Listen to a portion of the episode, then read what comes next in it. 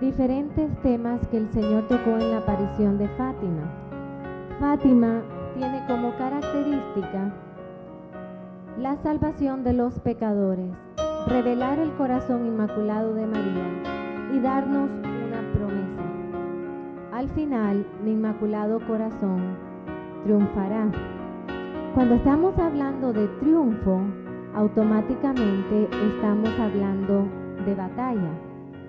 Cuando la Virgen dijo, al final, mi inmaculado corazón triunfará, la Virgen Santísima nos quiso decir, al final de esta ardua batalla que van a confrontar, mi inmaculado corazón triunfará. La Virgen Santísima nos habla en Fátima de una batalla que se libra en nuestros tiempos. Una batalla que se ve de manera particular en la generalización de la pérdida de la fe, en la pérdida de muchas almas, con tantas almas que iban al infierno, de toda una batalla contra la vida humana, pero sobre todo contra las almas. Porque después de todo, la guerra peor no es la de los cuerpos, la guerra peor es la del alma.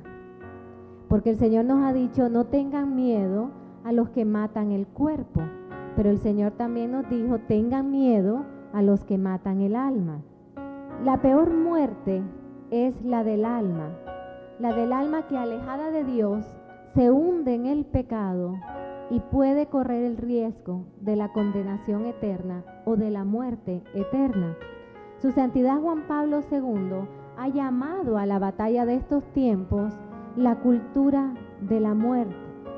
Y no solamente le llama cultura de la muerte por el espíritu de aborto, de eutanasia y suicidio que habita en el mundo, no solamente por las guerras, la violencia, los asesinatos, pero también le llama cultura de la muerte porque está dirigida a la aniquilación de nuestras almas, a la pérdida de la fe, de nuestra relación con Dios y por lo tanto de nuestra condenación.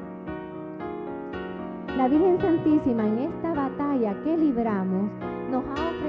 su corazón como refugio nos ha llamado a la reparación para atraer la misericordia de Dios, pero también nos ha dado una promesa.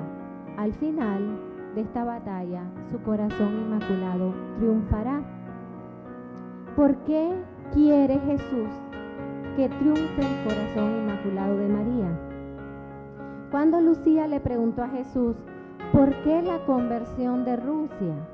Se daría solamente por la consagración de este país al corazón inmaculado de María, Jesús le contesta, estas son palabras de Jesús, porque quiero que se vea claro que esa conversión, o sea, que ese milagro es triunfo del Inmaculado Corazón de María.